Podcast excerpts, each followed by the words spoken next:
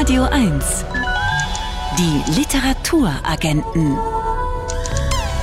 Mit Marie Kaiser und Thomas Böhm. Schönen guten Abend. Herzlich willkommen. Der Mai ist vorbei, der Sommer steht vor der Tür. Die richtige Zeit, sich über Skifahren zu unterhalten. Denn ums Skifahren dreht sich der neue Roman von John Irving, Der letzte Sessellift, und wir haben mit ihm drüber gesprochen. Radio 1. Favorit Buch. 1941 in Aspen, Colorado. Die 18-jährige Rachel tritt bei den Skimeisterschaften an, kommt aber nicht mit einer Medaille, sondern schwanger zurück nach Hause. Rachel nennt ihren Sohn Adam, nach dem ersten Mann in der Bibel. Adam wächst in einer skiverrückten Familie auf und nennt sich selbst ein Skiweisen. Denn in der Wintersaison arbeitet seine Mutter als Skilehrerin und lässt ihn allein bei der Großmutter zurück, seiner Wintermom. Wer sein Vater ist, weiß Adam nicht. Doch je älter er wird, umso mehr plagen ihn die Geister der Vergangenheit. Der letzte Sessellift, so heißt der neue Roman von John Irving. Es ist der erste seit sieben Jahren. Eine Familiensaga, in der es um Themen wie sexuelle und körperliche Freiheit geht und die Frage, was der Verlust geliebter Menschen bedeutet. Und wir haben John Irving zum Interview getroffen und mit ihm über Der letzte Sessellift gesprochen. Ein Roman, der in der deutschen Übersetzung über 1000 Seiten hat. John Irving hat gesagt, dass er mit mittlerweile 80 Jahren versucht, als erstes die Bücher in Angriff zu nehmen, die ihm am schwierigsten erscheinen. Wir haben deshalb gefragt, was war denn so schwierig an diesem Buch, dass Sie es ausgewählt haben? It was uh, nicht so schwierig. It was not so hard. Es war gar nicht so schwer. Es war nur lang. Ich wusste immer, dass dieser Roman lang werden würde, weil es so viele wichtige Personen rund um die Hauptfigur Adam gibt. Eine Riesenfamilie. Und die Geschichte erstreckt sich über 80 Jahre. Aber auf der anderen Seite wusste ich auch, dass es in diesem Roman nichts gibt, was ich nicht aus eigener Erfahrung kenne. Ich bin in einer also Familie von Skifahrern aufgewachsen aufgewachsen. Ich habe in Skistädten in den USA und in Österreich sehr viel Zeit verbracht. Für andere Romane musste ich oft losziehen, woanders leben oder etwas ganz Neues lernen. Für Gottes Werk und Teufels Beitrag musste ich mir den ganzen medizinischen Hintergrund aneignen. Es hat drei Jahre gedauert, bis ich überhaupt mit dem Schreiben beginnen konnte. Gottes Werk und Teufels Beitrag ist ein kürzerer Roman als der letzte Sessellift, aber es hat mehr als sechs Jahre gedauert, ihn zu schreiben. Ich sage also, es hat nur sechs Jahre gedauert, den letzten Sessellift zu schreiben. Das ist für mich gar nicht besonders lang. Nur sechs Jahre, only took only six years. Well, that's not a long time for me to spend writing a novel. John Irving, Sie haben Ihren Roman Der letzte Sessellift eine Ski-, Liebes- und Geistergeschichte genannt. Wieso passen denn diese drei Elemente für Sie so gut zusammen? Well, I've, I've written about ich habe schon früher über Geister geschrieben, aber sie waren nie so wichtig wie in diesem Roman. Das Skifahren ist rein zufällig gewählt. Alle meine Romane laufen vor einem bestimmten Hintergrund ab, bei dem dann alle Details stimmen müssen. Aber der letzte Sessellift ist vor allem ein Roman darüber, wie sehr man Menschen vermisst, die man liebt, wenn sie fortgehen, wenn sie sterben. Und Adam wird im Laufe des Romans alle seine Lieben verlieren. Es ist einer dieser Romane, in denen es um den unvermeidlichen Verlust eines geliebten Menschen in der Familie oder im engen Freundeskreis geht. In diesem Sinne ähnelt das Buch meinem Roman Owen Meany, denn da geht es ja auch um das Gefühl des Vermissens. Ich hatte also beim Schreiben von Der letzte Sessellift das Gefühl, mich auf vertrautem Terrain zu bewegen. So I felt writing this novel, I, I, I took some confidence from feeling in familiar uh, territory. Ja, und dennoch spielt das Skifahren ja eine sehr wichtige Rolle in der letzte Sessellift. Also Adams Mutter ist Skilehrerin, seine ganze Familie ist skiverrückt und Adam stellt sich als Kind absichtlich schlecht an beim Skifahren. Sie selbst kennen diese Skibegeisterung aus der eigenen Familie. Warum ist vielleicht gerade das Skifahren so ein guter Romanstoff? Gibt es vielleicht sogar irgendwas, was Skifahrer und Schriftsteller besonders verbindet? I don't think so. I, I think Das glaube ich nicht. Ich denke, dass es eigentlich bei jeder Sportart, wenn man sie professionell betreibt, Ähnlichkeiten zum Schreiben gibt. Die Technik, das Handwerk, die Disziplin eines Athleten sind ähnlich wie das, was jeder Künstler lernen muss. Man orientiert sich in der Regel an Künstlern oder Schriftstellern vor einem und doch geht man auch seinen eigenen Weg. Es muss nicht unbedingt Skifahren oder Ringen sein, die einzigen Sportarten, die ich jemals betrieben habe. Es könnte auch jede andere Sportart sein. Wie sagt man im Deutschen? Man ist ein Pferd mit Scheuklappen. Es gibt diese extreme Fokussierung. Uh, the discipline and the concentration. Uh, wie, wie, sagt man auf Deutsch? Uh, a horse with blinders on, ein Pferd mit uh, Scheuklappen. There's that kind of focusing, right? Kommen wir mal zur Liebe. Die ist wie immer in ihren Romanen kompliziertes Thema. Da ist zum Beispiel die Liebe zwischen Rachel, der Mutter, die Adam als ihr Ein und Alles bezeichnet. Ein wichtiger Moment im Roman ist der fragwürdige Kuss. Adams Mutter, Little Ray, die legt sich im Bett auf ihren 13-jährigen Sohn drauf und demonstriert ihm den wilden Kuss, den sie gerade ihrem zukünftigen Ehemann aufgedrückt hat. Was steckt denn für Sie in dieser Szene drin? Ist das so ein entscheidender Wendepunkt in Adams Leben? I think the key to the little Ray is we we have to remember that even though she was not uh, successful um Little Ray zu verstehen, ist es wichtig im Hinterkopf zu behalten, dass sie eine professionelle Slalom-Skirennläuferin werden wollte. Auch wenn das nicht geklappt hat, bringt sie dennoch einige der risikofreudigen Qualitäten eines Profisportlers mit. Was wir über sie wissen, ist, dass sie immer zu weit gehen wird. Sie ist mutig. Sie tut Dinge aus eigenem Antrieb, aber der Kuss ist nur ein frühes Zeichen für alles, was noch kommen wird. Der Kuss, den sie Adam gibt, ist eine Art Warnung. Was auch immer sie ihm beibringen wollte, es war falsch, das zu tun. Aber das war erst der Anfang. Denn wir haben ja noch nicht erfahren, wie jung Adams Vater eigentlich war, als Ray mit ihm geschlafen hat. Auch da ist sie zu weit gegangen. Little Ray ist eine liebende Mutter, ein sehr starker Mensch. Aber man muss immer ein bisschen auf der Hut vor ihr sein, ein bisschen Angst vor ihr haben, vor dem, was sie als nächstes tun könnte.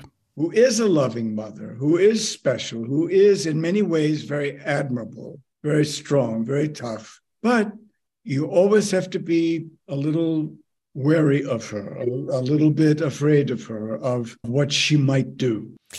Also ich hatte beim Lesen den Eindruck, dass Adams Mutter Rachel der eigentliche Motor des Romans ist, nicht Adam. Ohne sie würde in diesem Roman gar nichts passieren. Es mag sein, dass Adam die Hauptfigur ist, in dem Sinne, dass er auf den meisten Seiten vorkommt. Aber für mich ist Little Ray die eigentliche Hauptperson, weil alles, was in der Geschichte passiert, wegen ihr passiert.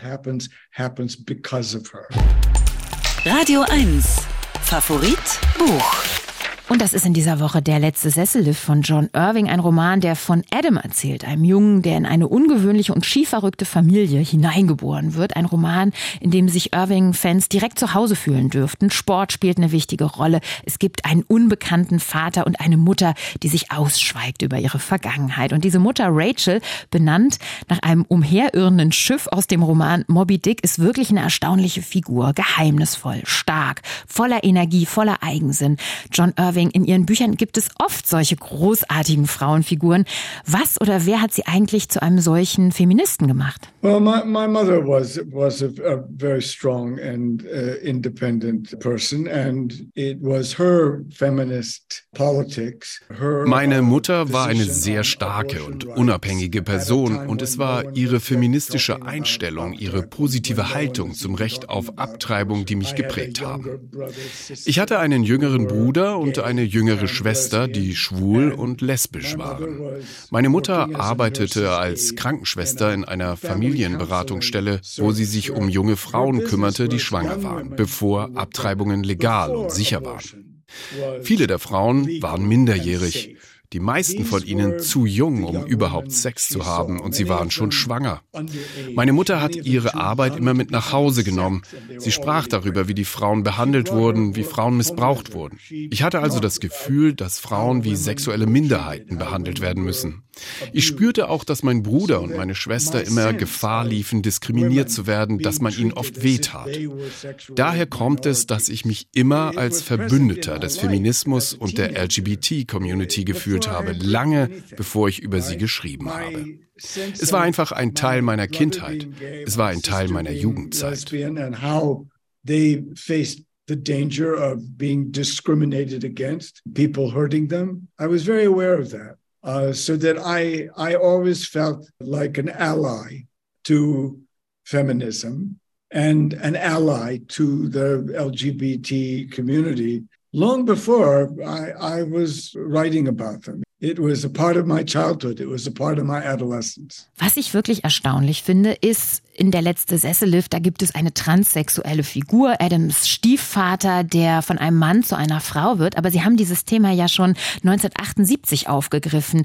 In Gab, da gab es ja auch schon Robert, der zu Roberta wurde. Und was noch erstaunlicher ist, einer ihrer Söhne hat sich auch entschieden, als Frau zu leben. Ich habe mich dann gefragt, inwieweit Sie diesen Roman jetzt vielleicht vielleicht auch ein Stück weit für ihre Tochter geschrieben haben. Eva uh, hatte sich bereits geoutet und lebte als Transfrau. Und diesen Roman hatte ich schon seit langer Zeit geplant. Ich meine, die Figur von Elliot Barlow existierte schon.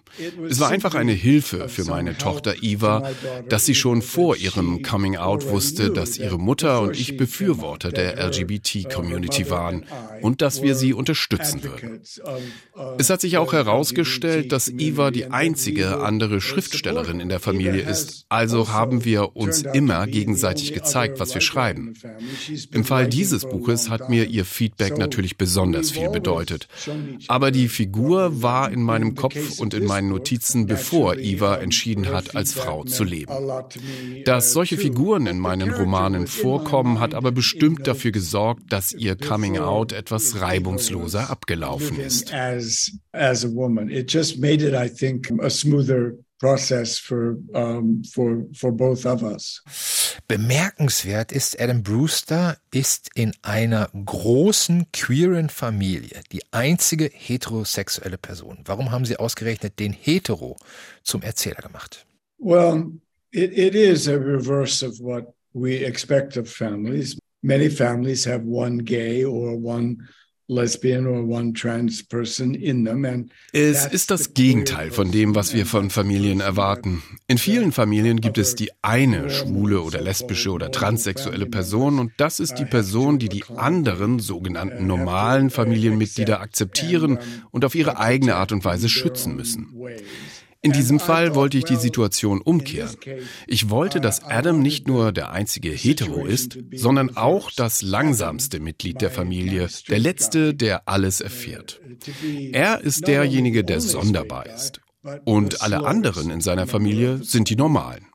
Ich wollte, dass Adam am eigenen Leib erfährt, wie es sich anfühlt, in der Minderheit zu sein.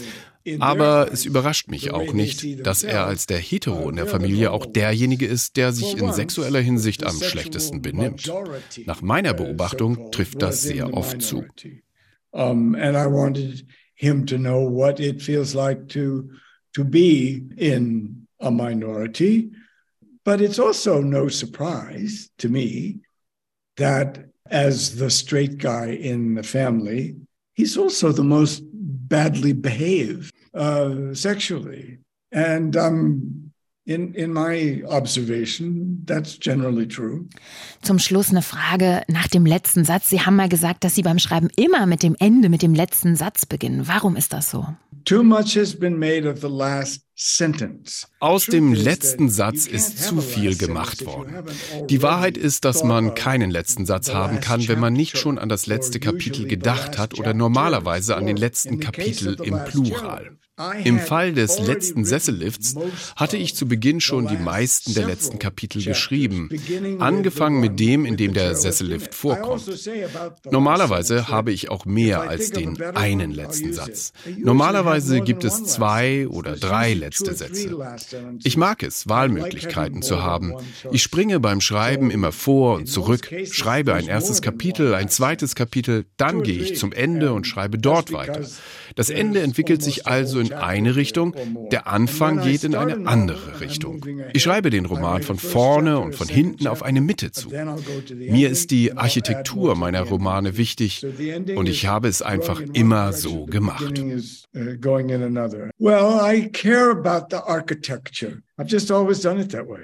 John Irving versteht sich also als Architekt. Seine Romane, sein jüngstes Bauwerk, der letzte Sessellift, ist ein sehr großes und prächtiges geworden mit 1088 Seiten und in der Übersetzung von Anna-Nina Kroll und Peter Thorberg im Diogenes Verlag erschienen.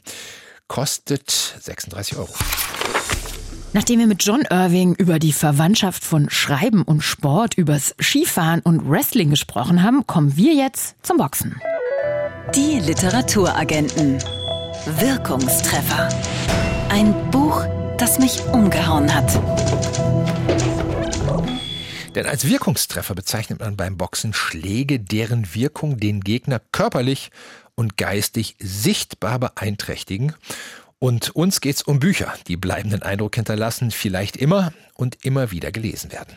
Diesmal haben wir den österreichischen Schriftsteller Clemens Setz gefragt, der in diesem Jahr seinen Roman Monde vor der Landung veröffentlicht hat, in dem er die wahre Geschichte eines Mannes erzählt, der fest überzeugt davon war, dass die Erde innen hohl ist und wir nicht auf einer Kugel, sondern in einer Kugel leben. In seinem Wirkungstreffer entführt uns Clemens Setz gleich auf einen komplett anderen Planeten. Das Buch, das mir äh, jetzt spontan eingefallen ist, ist Solaris von Stanislav Lem dem Science-Fiction-Autor. Und das äh, kennt man vielleicht in der Verfilmung, die aber ganz anders ist als das Buch. Und das Buch ist ein, ein ausgefuchstes, wunderbares Meisterwerk.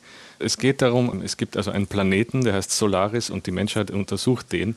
Und äh, in einer Station rund um den Planeten sind Wissenschaftler, aber die äh, antworten seit einer Weile schon nicht mehr. Und dann wird ein Mann namens Kelvin äh, hingeschickt zu denen und entdeckt, dass die in äh, eigenartigen Halluzinationen verstrickt sind, die ähm, mit der Nähe zu diesem Planeten zu tun haben. Der Planet kommuniziert offenbar mit ihnen dadurch, dass er ihnen Leute vorspiegelt, die dann sozusagen sie besuchen und die schließen sich da ein und interagieren nur noch mit ihren Halluzinationen wie so so Hikikomori-Leute oder so ganz also weggesperrte und schämen sich dann auch und verstecken diese Halluzinationen vor den anderen. Es ist ein wunderbar psychologisch äh, witziges und jetzt habe ich bemerkt, auch durch die Nacherzählung eigentlich äh, überhaupt nicht äh, erfassbares Buch. Mhm. Einfach mal probieren. Es ist recht, recht kurz, aber wirklich ein Vergnügen. Auch es, es glaube ich, nimmt Jahr um Jahr an, wie man sagt, Aktualität zu, aber auch an poetischer Kraft. Also das kann man wirklich, das habe ich schon dreimal im, im Leben gelesen, gibt es auch als tolles Hörbuch. Also ich, das ist ein Meisterwerk, das man immer wieder empfehlen kann. Clemens Setz empfiehlt den Science-Fiction-Klassiker Solaris des polnischen Autors Stanislav Lem aus dem Jahr 1961. Das Buch gibt es als Taschenbuch in der Übersetzung von Irmtraut Zimmermann Göllheim bei Ullstein, 336 Seiten, kosten 12 Euro. Wir haben diese Stunde mit einem literarischen Weltstar, mit John Irving angefangen und wir beenden sie auch mal mit einem literarischen Weltstar, nämlich mit T.C. Boyle. Der kommt in der übernächsten Woche auf Einladung von Radio 1 in den großen Sendesaal in der Masurenallee. Und zwar, um seinen neuen Roman Blue Skies vorzustellen. Morgen am Montag erscheint das Hörbuch zum Roman gelesen von Florian Lukas. Und aus diesem Hörbuch hören wir jetzt einen Ausschnitt, und zwar den Anfang des Buches. Wir lernen eine der Hauptfiguren kennen, Cat. Sie ist die Tochter eines Öko-Aktivistenpaares, das frustriert in Kalifornien lebt, frustriert deshalb, weil der Klimawandel, gegen den sie ein Leben lang gekämpft haben, voll zugeschlagen hat in der nahen Zukunft, in der Boyles Buch spielt gespielt. Cat hat sich von ihrer Familie abgesetzt, lebt mit ihrem Verlobten Todd in Florida, will Influencerin werden und macht am Anfang des Buches einen ziemlich ungewöhnlichen Impulskauf. Sie waren wie Schmuck, wie ein lebendiger Schmuck. Und sie stellte sich vor, wie sie sich eine um die Schultern legen und vor Bobo oder dem Cornerstone an einem Tisch auf dem Bürgersteig sitzen würde, und Leute würden vorbeigehen und so tun, als würden sie sie nicht bemerken. Es wäre ein Statement, so viel war sicher. Sie würde einen Tube-Top tragen, das einen schönen Kontrast zu ihrer nackten Haut bildete. In Schwarz. Auf jeden Fall in Schwarz. Und dazu eine schwarze Jeans und vielleicht ihren Fedora. Und sie würde einfach ihr Glas oder Todd ansehen, als wäre alles ganz normal. Und er würde mitspielen, da war sie ganz sicher. Sie waren jetzt in dieser Phase ihrer Beziehung. Er hatte ihr einen Ring geschenkt, sie waren zusammengezogen und sie konnte praktisch alles haben, was sie wollte. Außer einem Baby. Soll das ein Witz sein oder was? Ich bin nicht mal annähernd so weit, dass ich bereit dazu wäre. Mal ganz abgesehen davon, was das kostet, Herrgott. Nicht mal ein Hund oder auch nur eine Katze wollte er ihr erlauben. Er war allergisch. Haare, Hautschuppen, Flöhe.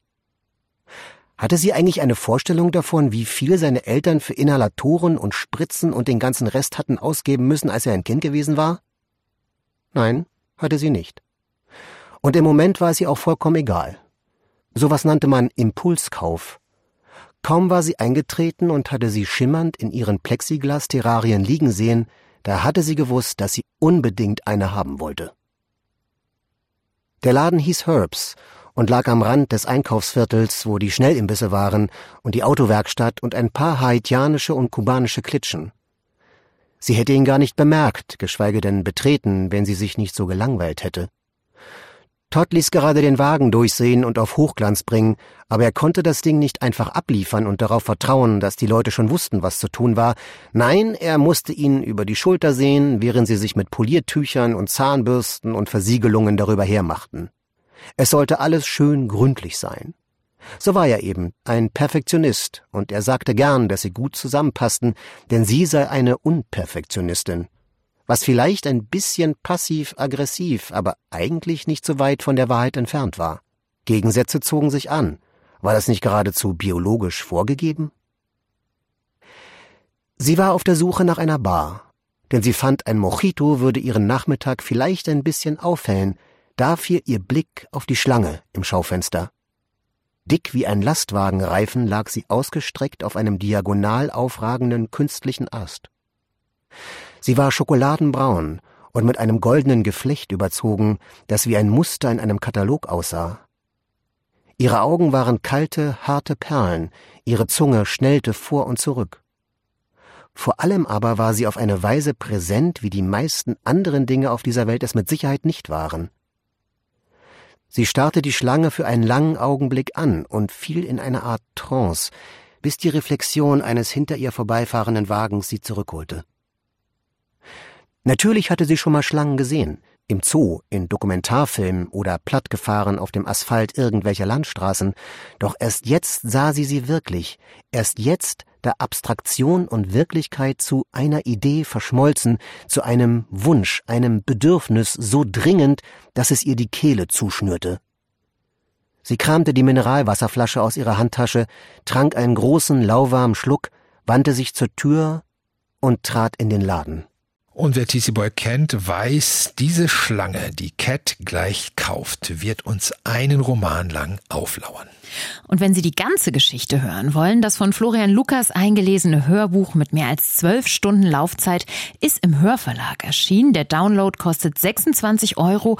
Und wenn Sie TC Boy live erleben möchten, für die Lesung am 11. Juni im großen Sendesaal gibt's noch ein paar Karten.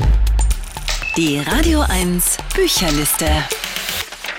Auch an diesem Pfingstsonntag zelebrieren wir unser liebstes Ritual und laufen einmal im Sauseschritt durch die zehn Titel, die in den Buchhandlungen in Berlin und Brandenburg im Moment besonders gefragt sind und fragen nach, ob sich's auch wirklich lohnt, sie zu lesen, bei Thomas Graller vom Buchlokal in der Ossietzky-Straße in Berlin-Pankow. Hallo Thomas. Hallo ihr beiden. Hallo. Auf der 10 begeben wir uns zwischen Welten mit Juli C. und Simon Urban. Hier prallen unterschiedliche Meinungen aufeinander. Eine Milchbäuerin aus Brandenburg und ein Kulturjournalist aus Hamburg streiten sich. Die beiden kennen sich seit Studientagen und arbeiten sich aneinander ab. Ein moderner Briefroman, den du gerne empfiehlst, Thomas? verteidige sozusagen die Diskursfähigkeit, die dieses, dieser unterhaltsame Roman bei den Leserinnen und Lesern fördert. Auf Platz 9 noch ein moderner Briefroman aus Frankreich, Liebes Arschloch von Virginie Despentes. Hier fetzen sich eine Schauspielerin und ein Schriftsteller über Reizthemen wie Feminismus, versuchen gemeinsam endlich nüchtern zu werden. Hast du dich mit dem lieben Arschloch angefreundet? Ja, sehr. Ja, ich muss sagen, das ist so kraftvoll und so lustig und so böse teilweise, so typisch äh, Virginie Despentes. Der Gewinner des Preises der Leipziger Buchmesse ist in dieser Woche auf der 8, unser Deutschlandmärchen, der erste Roman des Dichters Dinscher Güceter, in dem er die Geschichte seiner Familie erzählt, die in den 1960er Jahren aus der Türkei nach Deutschland als sogenannte Gastarbeiter gekommen sind. Hast du dich über den Preis für unser Deutschlandmärchen mitgefreut? Kann ich sogar sagen, ohne es bislang gelesen zu haben. Wir sind ja ein Lektüre-Team hier im Buchlokal und Friederike Zöllner ist, äh, erzählt so begeistert davon fast jeden Tag, bringt sie Zitate mit, so sehr, dass ich weiß, es kommt äh, ganz oben mit, ganz oben auf die Bücherliste bei mir. Wir hätten uns alles gesagt, heißt es auf der Sieben seit ihrem Debüt Sommerhaus später. Vor 25 Jahren ist Judith Herrmann eine der bekanntesten deutschen Schriftstellerinnen. In ihrem neuen Buch erzählt sie, wie ihr eigenes Leben und ihr Schreiben zusammenhängen. Was hast du dazu zu sagen, Thomas? Ich finde es eines ihrer besten Bücher. Ihre persönliche Entwicklung, ihr persönliches Leben, das macht sie zur Literatur und das macht wiederum die Literatur so lebendig ihr.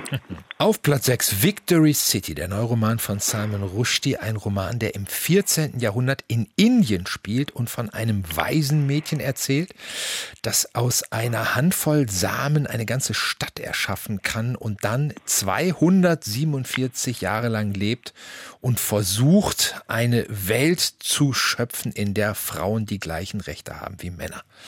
Wie hast du diesen Ausflug nach Victory City erlebt? Auch nur stellvertretend über eine Kollegin hier aus dem lokalen äh, Mitbewerber.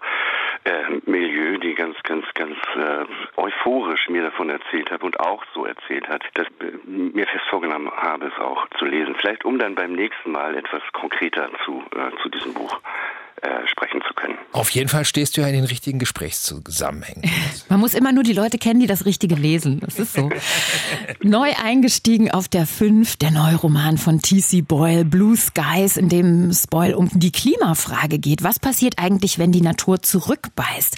Ein Familienroman, in dem der Countdown zur Apokalypse läuft, frittierte Heuschrecken zubereitet werden und auch über das richtige Verhältnis zur Natur diskutiert wird. Wie hat dir dieser Klimafamilienroman gefallen? Gefallen? Boah, das schlug ein wie ein Komet. Ein wahnsinnig lustiger, ein wahnsinnig grotesker Roman, äh, der irgendwie zeigt, wie, sagen wir es mal so, der Mensch ist dumm. Und äh, T.C. Boyle versteht es daraus irgendwie, das so auf die Spitze zu treiben und zu sagen, äh, die Menschheit kann die Welt nicht retten. Und es, was mir nachhaltig auch noch im Kopf ist, ist, äh, irgendein Rezensent hat gesagt, wie nett, die Apokalypse ist da. Auf Platz 4, der heutige Tag. Die Schriftstellerin Helga Schubert hat ein sehr persönliches Buch darüber geschrieben, wie es ist, den eigenen Mann zu pflegen. Ein Buch, das von der großen Liebe im Alltäglichen erzählt. Wie hast du den heutigen Tag mit Helga Schubert und ihrem Mann erlebt? Ich habe den Tag ohne die beiden verbracht. Ich habe es nicht gelesen. Das, was ich darüber gehört und gelesen habe, hat mich so gar nicht dazu animiert, es lesen zu wollen. Auf der 3, das Liebespaar des Jahrhunderts von Julia Schoch. Eine Frau will ihren Mann nach vielen Jahren des Zusammenlebens verlassen. Julia Schoch legt im zweiten Teil ihrer Biografie einer Frau frei, wie es überhaupt so weit kommen konnte. Was hast du von Julia Schoch über die Liebe gelernt? Dass nicht, nicht, dass die Liebe nicht umsonst ist, dass im Leben nichts umsonst ist und dass es sich lohnt, immer lohnt, zu kämpfen, vielleicht vorher darüber auch zu reflektieren, wofür man kämpfen will. Gerade war noch bei der schönen Lesung im Haus des Rundfunks in dieser Woche auf Platz 2 der Radio 1 Bücherliste Robert Seethaler mit Das Café ohne Namen. Ein Ort im Karmeliterviertel in Wien der 1960er Jahre, in dem Menschen einander begegnen. Fleischermeister, Milch- und Käsehändlerin, die junge Bauerstochter, die verzweifelt Arbeit sucht. Wie gern bist du ins Café ohne Namen eingekehrt, Thomas? Oh, ich würde auch wieder einkehren. Ein, ein ganz eigenes menschliches, ja fast allzu menschliches Milieu, in dem man sich wohlfühlen kann. So wie man es von äh, Robert Zithaler aus, auch aus äh, früheren Romanen kennt. Man fühlt sich abgeholt und angenommen und wahrgenommen. An der Spitze der Liste fragt auch in dieser Woche Benjamin von Stuckrad-Barre noch wach. Der Schlüsselroman über den Axel Springer Verlag und den Fall Julian Reichelt, über den alle gerade sprechen. Wie erweckend fandest du denn die Lektüre? Auch hier muss ich das erste Kapitel gelesen und fand es auch spannend und gut geschrieben, aber ich sag mal, diese Tsunami-Wucht an, äh, ich sag mal, Marketing-Vorbereitung zum Erscheinen dieses Buches, die hat mich so schier erschlagen, dass ich, dass ich schon satt und vermeintlich informiert war, bevor das Buch erschienen ist. Sagt Thomas Kraller über den Spitzenreiter in der dieswöchigen Radio 1 Bücherliste. Wenn Sie seine Urteile oder mal in die Gesprächszusammenhänge äh, da in Berlin Pankow, die literarischen Gesprächszusammenhänge eintauchen möchten, besuchen Sie doch die Buchhandlung Buchlokal in der Oziewski-Straße. Vielen Dank, schöne Grüße dahin, lieber Thomas. Ja, ich grüße euch auch und noch einen schönen Rest Pfingst. Feiergedöns. genau. Bis dann. Tschüss. Bis dann. Tschüss. Ja, tschüss. Radio 1. Die Literaturagenten. Autoren sind auch nur Leser. Tom und Anna sind ein Paar aus Italien, Anfang der 2000er Jahre nach Berlin gekommen und gleich dem Rausch der Stadt verfallen. Sie können es sich leisten, haben Jobs, in denen sie gut verdienen und in denen es egal ist, wann sie arbeiten. Doch mit den Jahren kommt der Kater in Form der Gentrifizierung, die Tom und Anna eben mit verursacht haben. Die Perfektion heißt der Roman des in Berlin lebenden Übersetzers und Schriftstellers Vincenzo Latronico, der den Wandel der Stadt als Verlust an Intensität Realität beschreibt. Und der Berliner Schriftsteller David Wagner, der selbst seit Jahrzehnten ein Chronist des Berliner Stadtlebens ist, hat die Perfektion für uns gelesen. Hallo David. Hallo, hallo. Das ist ja eine ungewöhnliche Perspektive. Normalerweise handeln Gentrifizierungsromane ja immer von den Menschen, die darunter leiden müssen. Hier sind die Gentrifizierungsverursacher selbst die Hauptfiguren. Was gewinnt der Roman dadurch? Ja, also äh, leiden äh, tun sie natürlich auch dieses Paar aus Italien, diese Webdesigner, diese selbsterklärten Kreativen, die nach Berlin kommen und da eigentlich das perfekte Leben gefunden zu haben glauben, aber mh, hm, die Perfektion hält natürlich nie lange vor. Es kommt dazu eigentlich, dass sie zum Beispiel ihre Wohnung vermieten müssen, um ihr Leben zu finanzieren. Und äh, also wir haben hier eine, eine Beschreibung dieser Expat-Kultur, dieser Galerierumsteher, dieser Leute. Ähm, ich habe eigentlich seit Jahren auf dieses Buch gewartet und wollte wissen, was denken eigentlich diese Leute, die hier in diesem Kunstbetrieb in Berlin immer vor den kleinen Galerien rumstehen und ähm, wie leben die, was machen die und äh, das führt dieses Buch mir vor. Ja, sehr detailliert zeigt ja Vincenzo Latronico, wie Anna und Tom leben, welche Innenrestaurants sie entdecken, was sie tun von Yoga bis zu sexuellen Experimenten oder wie sie analoge Plattenspieler feiern. Wirkt es auf Dauer dann nicht manchmal auch ein bisschen klischeehaft? Naja, das Buch, äh, das arbeitet eigentlich nur mit Klischees. Also wir haben ja eigentlich äh, eigentlich zwei Abziehbilder, Figuren, eigentlich kuratierte Figuren, die äh, eigentlich durch perfekt designte Innenräume geschickt werden. Das Buch ist eigentlich, und das ist das Interessante, also ein großes Ärgernis, weil ich eigentlich, äh, äh, also interessanterweise, man denkt zum Beispiel, oh, ähm, alle diese Orte muss ich eigentlich auch kennen, müsste ich auch besuchen. Also sie, sie übernutzen diese, die Stadt äh, Berlin und alles, was sie anbietet. Ähm, aber natürlich bleiben sie auf eine, auf eine ganz spießige Art eigentlich an den, an den Oberflächen. Also das Paar ist eigentlich das, was man früher Spießer genannt hätte. Sie mhm. sind eigentlich ähm, wenn jemand sich erinnert, äh, Flaubert hat einmal Bouvard und Pécuchet geschrieben, ja, wo er die, die prototypischen Spießer beschreiben, die alles ausprobieren im Leben und in allem perfekt werden wollen. Ähm, solche Figuren sind es, die eigentlich gar nicht richtig leben, sondern eigentlich so eine Inszenierung des, des Lebens nachhecheln. Mhm. Interessanterweise ähm, das Buch ist eigentlich gar nicht so sehr ein Buch über Berlin, weil es spielt ja dann auch an anderen Orten. Sie suchen dann auch das wahre Leben dann eigentlich in Portugal oder dann auf Sizilien, sondern eigentlich ist es ein Buch über, über das Internet und eigentlich das zweite Leben im Internet, das sie auch haben, weil sie eigentlich ständig dabei sind, äh, Bilder zu produzieren von ihrem Leben. Also sie müssen ihre perfekte Wohnung bei Airbnb einstellen und die, und die Fotos produzieren. Sie, ihre eigentliche Arbeit, also eigentlich eine stumpfsinnige Arbeit, sie produzieren Kataloge für Hotels, da, da produzieren sie Bilder und ihre ganze Freizeit besteht natürlich auch darin, dann die tollen Dinge, die sie erleben oder sehen, äh, im Internet oder auf Instagram zu reproduzieren. Und diesen, mhm. diesen Mechanismus finde ich großartig dargestellt, ja.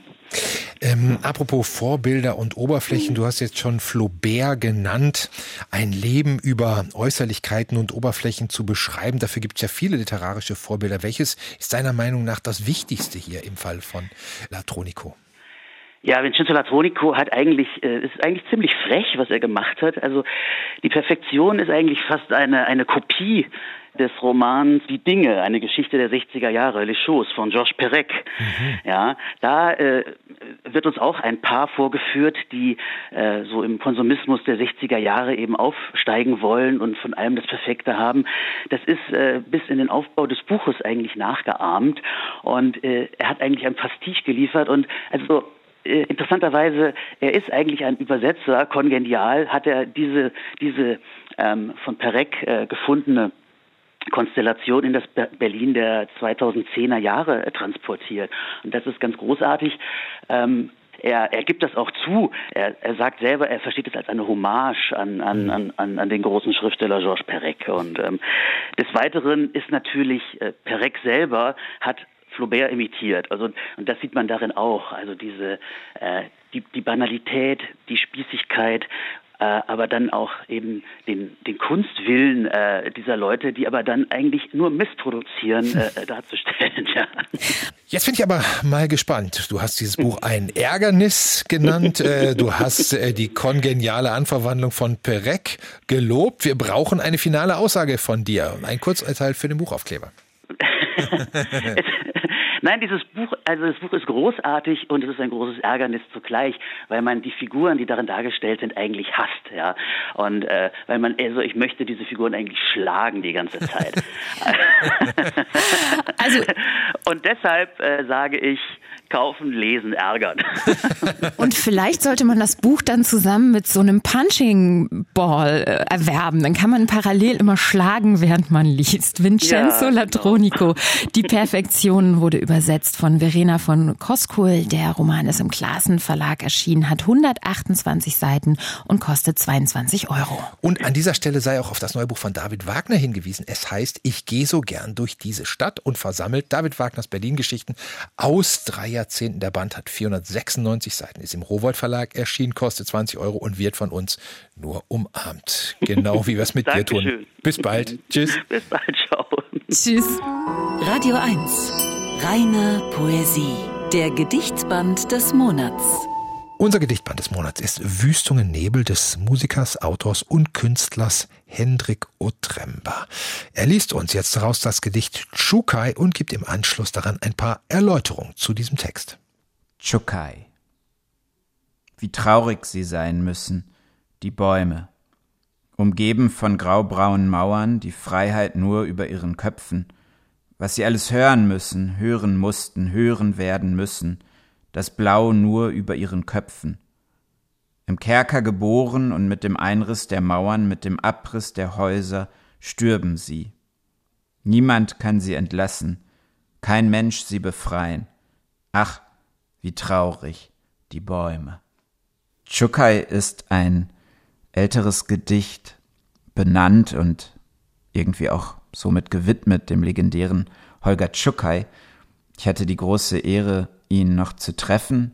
Ähm, ich habe damals eine ähm, große Retrospektive zu ihm kuratiert, eine LP-Box mit fünf Alben, die quer durch sein Gesamtwerk ging. Chukai war bekannt als Bassist der Gruppe Can oder auch Musiker der Gruppe Can, Sample-Gott äh, der Gruppe Can und ähm, Produzent und Mitmusiker von unzähligen anderen ähm, Produktionen. Und äh, Chukai lebte in dem alten Kino in Weilerswist ähm, in der Nähe von Köln, in dem Ken auch ihr legendäres Studio hatten. Und ähm, ja, als ich ihn traf für diese Retrospektive und für ein letztes Interview, war er schon sehr alt und ähm, ich habe dann auf dem Rückweg im Zug irgendwie immer wieder an ihn denken müssen und daran denken müssen, dass dieses Kino vielleicht irgendwie auch der letzte Ort sein wird, an dem er lebt. Und so war es dann ja auch. Und irgendwie steckte da was sehr Schönes drin, weil er dann auch dort gestorben ist, äh, inmitten seiner Instrumente und an dem Ort, an dem er Zeit seines Lebens seine Arbeit verrichtet hat und gleichzeitig war es natürlich auch traurig, weil dieser Ort äh, und dieser Mensch irgendwie zusammen dann auch ähm, zu einem Ende kam. Und ich musste dann an diese Innenhöfe denken, die man hier in Berlin kennt, in denen oft ein einziger großer Baum steht und dass diese Bäume manchmal auch schon in Mauern hineingewachsen sind und ähm, erst nachdem die Häuser schon gebaut worden sind, äh, anfingen zu wachsen und dass diese Bäume wahrscheinlich keine Chance hätten, stehen zu bleiben, wenn die Häuser einmal eingerissen würden. Und mehr war es auch nicht, sondern einfach nur so ein Bild, so ein Gefühl ähm, für einen Menschen und für, für ein, eine Szene, ähm, die sich da überblendeten. Und äh, genau, dann habe ich es aufgeschrieben und ähm, jetzt denke ich immer an Holger Tschukai, wenn ich es lese und das freut mich. Das war Hendrik Otrember mit einem Gedicht aus Wüstung, Nebel, unserem Gedichtband des Monats Mai. Und der Band ist im März Verlag erschienen. 98 Seiten kosten 20 Euro. Und in der nächsten Woche gibt's dann den Gedichtband des Monats Juni. Und das ist Jewgeni Bregers Frieden ohne Krieg. Übrigens, diese Sendung finden Sie in der ARD Audiothek. Im Podcast Die Literaturagenten.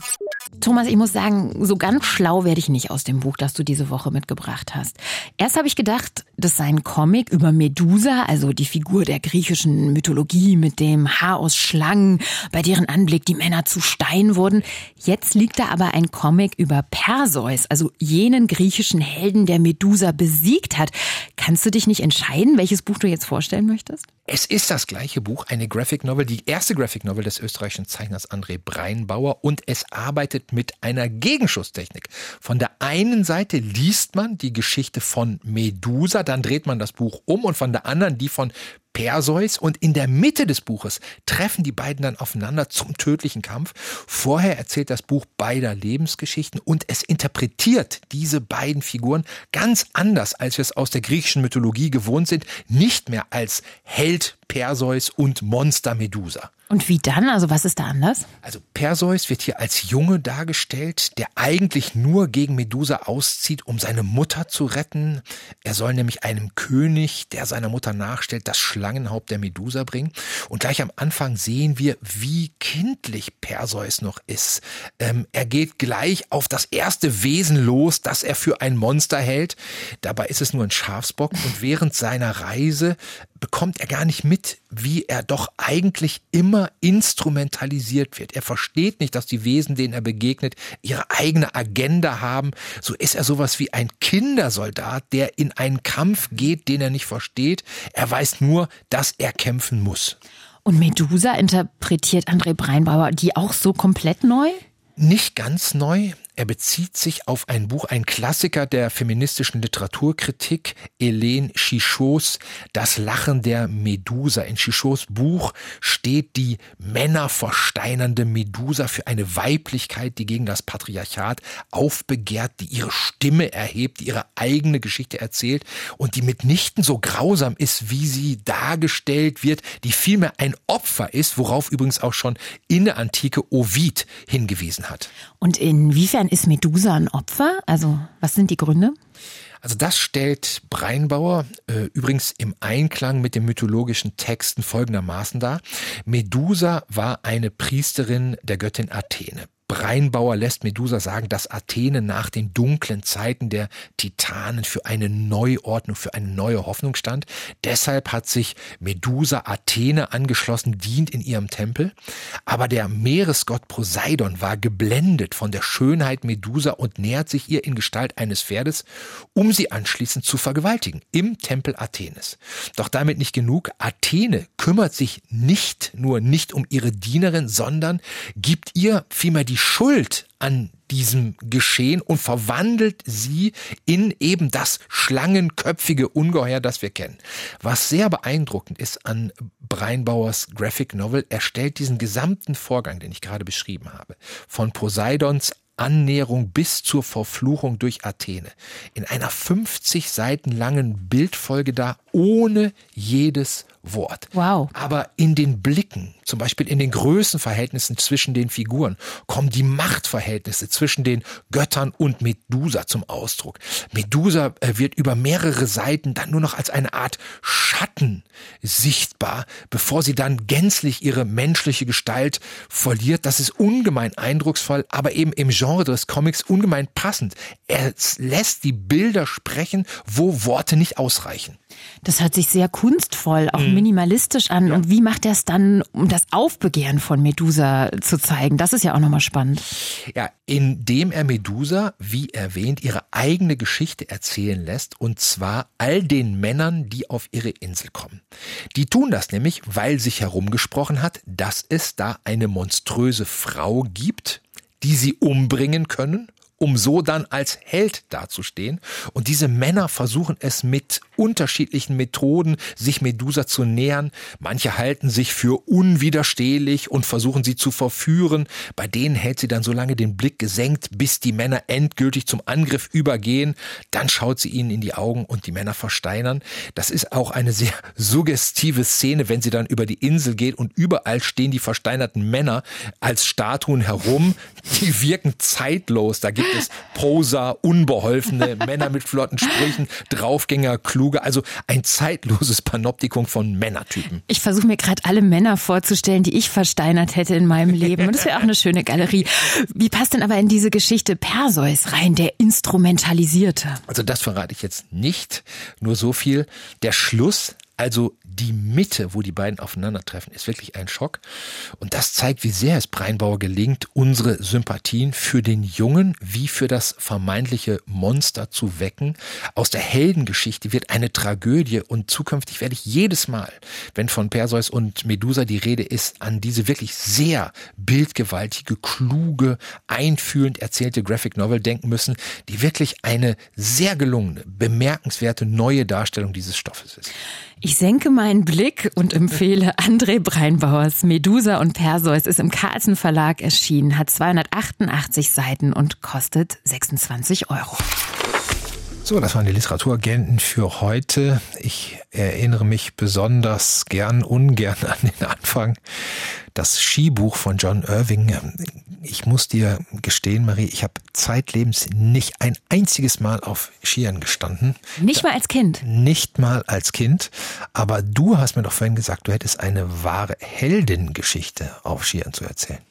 Ja, ich bin im Kindergarten als Kind einmal vom Schlitten gefallen und habe mir den Arm gebrochen und danach stand der Familienskiurlaub an und ich bin tatsächlich mit einem Gipsarm Ski gefahren, immer die Berge schön runter, dann mit einem Stock in der Hand. Also ich könnte auch gut in so einem John Irving Roman noch vorkommen. Mich könnte auch noch einbauen. Die einarmige Skifahrerin, genau. Marie Kaiser. Die winkt jetzt mit der anderen Hand. Und genau. ich winke beide nicht dazu. Bis zum nächsten Mal. Tschüss. Tschüss. Radio 1. Nur für Erwachsene.